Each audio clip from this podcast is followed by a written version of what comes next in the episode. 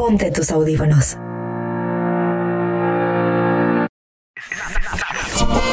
Snap Show. En 15 minutos o menos, todas las semanas, revive historias de las historias. Esto es Snap Show con un servidor, Gus Aguilar. Snap, Show. Snappers, todo mundo habla de Disney, de la empresa. El éxito de esa estrategia está fuera de discusión, pero ¿qué se esconde detrás de su éxito? ¿Qué hay detrás de la vida del hombre que la creó? Yo soy Gus Aguilar y con mucho entusiasmo arrancamos la segunda temporada de Snap Show y le damos fuego a este tema. La infancia de Walt Disney.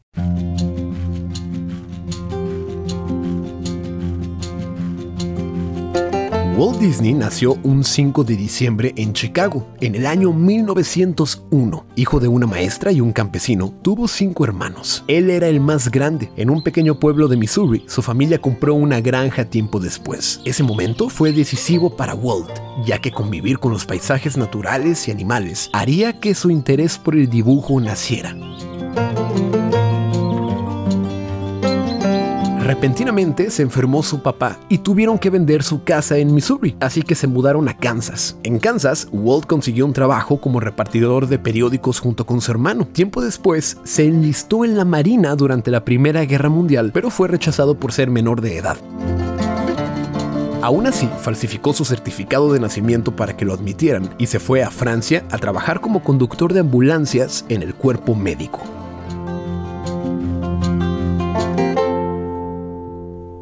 Los primeros trabajos de Walt. Walt regresó a Estados Unidos en 1919 y su hermano, Roy Disney, le consiguió un trabajo como dibujante de periódicos y revistas dentro de un estudio de arte en Kansas City. Imaginen el entusiasmo de quien por primera vez tiene la posibilidad de liberar todos sus talentos. Disney trabajaba sobre todo para el sector agrícola e ilustraba cosas como anuncios de tractores. Y aunque sabía que dibujar tractores no era su primera opción en la vida, ciertamente era mucho mejor que recoger manzanas o repartir periódicos, tal como le tocó trabajar de niño. Y unas semanas más tarde, Walt Disney fue despedido. Según sus jefes, la razón de su despido fue debido a su singular falta de habilidad para dibujar. Un golpe devastador que hizo que Walt dejara atrás sus sueños y aceptara un trabajo como cartero. Carta tras carta y paquete tras paquete, la desesperación de Disney se hacía más profunda. No importaba qué le dijeran sus jefes, él sabía que su verdadero don en la vida era la animación y anhelaba expresarlo. Pero, ¿por dónde empezar? Fue entonces que a finales de 1919, a finales de diciembre, Disney se encontró con uno de sus antiguos compañeros de trabajo del estudio. Su nombre era Ub Iwerks. Este sujeto era un hombre muy talentoso que también habían despedido. Entonces, en una plática de desahogo, diciendo, pues, ah, mugres jefes de los que nos despidieron, tanto Disney como iWorks idearon un plan para crear su propia empresa, cual mentalidad de tiburón, y generar una especie de contrapeso empresarial contra los estudios tradicionales, un lugar donde se prosperara la creatividad individual y se dejara a los artistas trabajar como ellos querían. Esta empresa se llamó iWorks Disney Commercial Artist, pero había un pequeño detalle. No tenían financiamiento, no tenían plata, así que la creación era más una ilusión que otra cosa. Mientras tanto, tanto Disney como iWorks consiguieron un trabajo con el cual ganarse la vida, y eso fue en Kansas City Film, donde trabajaron utilizando animación basada en recortes. Y Disney estaba súper clavado, decidido en convertirse en el mejor animador de recortes. Y de hecho tuvo una época donde hojeaba todo el tiempo libros de anatomía y se la pasaba en la biblioteca clavado una y otra vez estudiando y experimentando con las cámaras.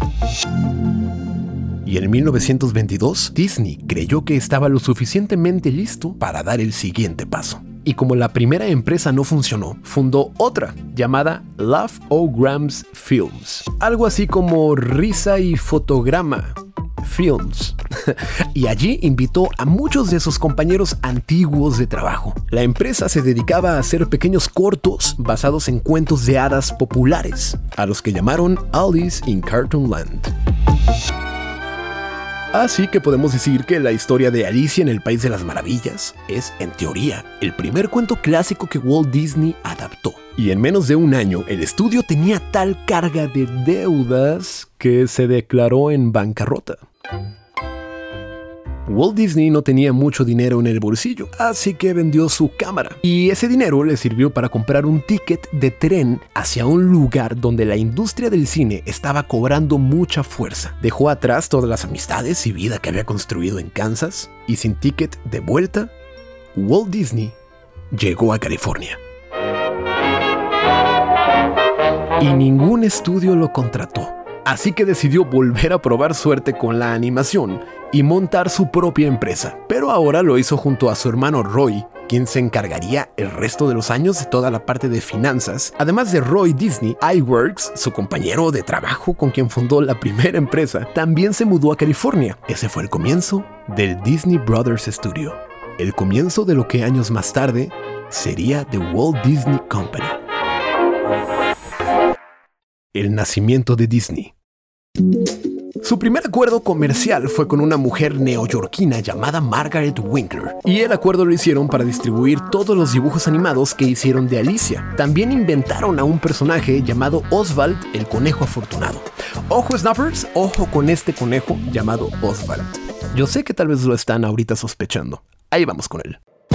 Toma chango tu banano que algunos años después, la neoyorquina sacó el cobre y estafó a los hermanos Disney. Se apropió de todos los derechos de las caricaturas que habían creado, de los derechos de Oswald, el conejo afortunado, y además se llevó consigo a todos los animadores de Disney. En pocas palabras, los hermanos y Iwerks, que también se quedó con ellos todo, todo el tiempo, quedaron estafados y quedaron sin nada. La neoyorquina trabajaba con Universal, así que en teoría los derechos del conejo le pertenecían a Universal y podían hacer lo que quisieran con ellos.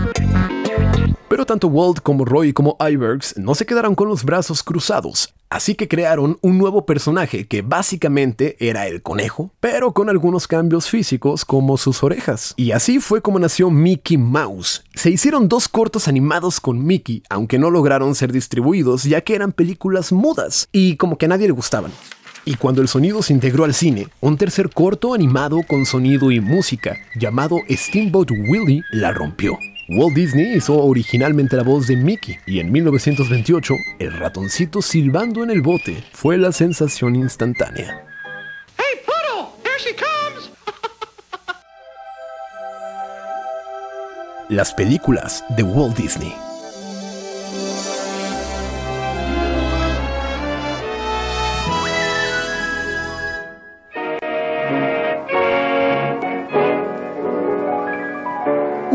Dibujos animados más populares se llamó Flores y Árboles. Ese fue el primero en ser producido en color y ganar un Oscar. En 1933, Los Tres Cochinitos y su canción Who's Afraid of the Big Bad Wolf o ¿Quién le teme al lobo feroz? se convirtió en un tema, en un himno para el Estados Unidos en medio de la Gran Depresión.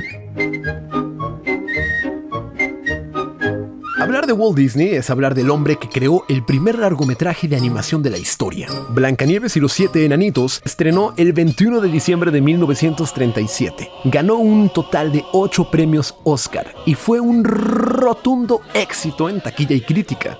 Walt Disney demostró que las películas animadas podían ser una nueva forma de hacer cine. Y durante los años siguientes, Walt Disney Studios siguió con películas como Pinocho en 1940, Fantasía, Dumbo, Bambi, formando así la primera época dorada de la animación. Escucha, a veces las cosas malas parecen buenas. Y aunque a veces las cosas buenas suelen parecer malas, otras veces las eh, buenas se vuelven malas cuando esas malas parecen buenas. O eh, viceversa. ¿Entendiste? Los parques de Disney.